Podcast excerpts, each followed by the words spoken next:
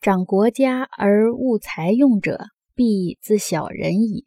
彼为善之，小人之始为国家，灾害并至，虽有善者，亦无如之何矣。此谓国不以利为利，以义为利也。掌国家是指掌管国家者，即君主。掌是动词，掌管的意思。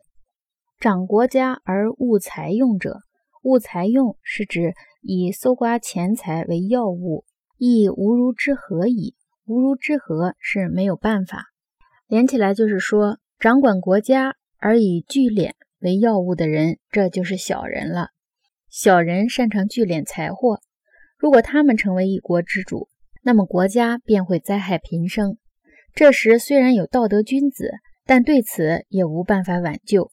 这就是治理国家不是利益为利益，而是仁义为利益的道理。从孟献子曰。畜马胜不察于鸡豚，到此谓国不以利为利，以义为利也。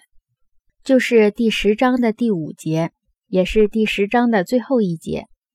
最后一节是上两节的补充说明，也就是君主处理道德与财务的关系，应将孔孟等先儒的义利之辩等学说应用到治国方面，也就是治国以仁义为本。利益为末，这就是作者说的国家不以利为利，而以义为利，即不是利益为利益，而是仁义为利益。上一章，也就是第九章，可以说是泛谈德治的思想，而本章，也就是第十章，则是比较专门的讨论德治的思想，当中特别侧重在以德治思想处理任用贤能及发展经济两方面。在任用贤能方面，强调君主道德修养的重要性，因为君主有好的道德修养，就不会忌财，这样才能任用贤能。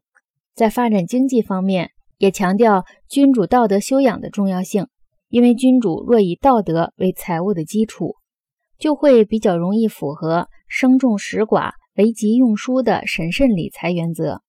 相反，如果不以道德为财务的基础，则会花费无度，国库空虚。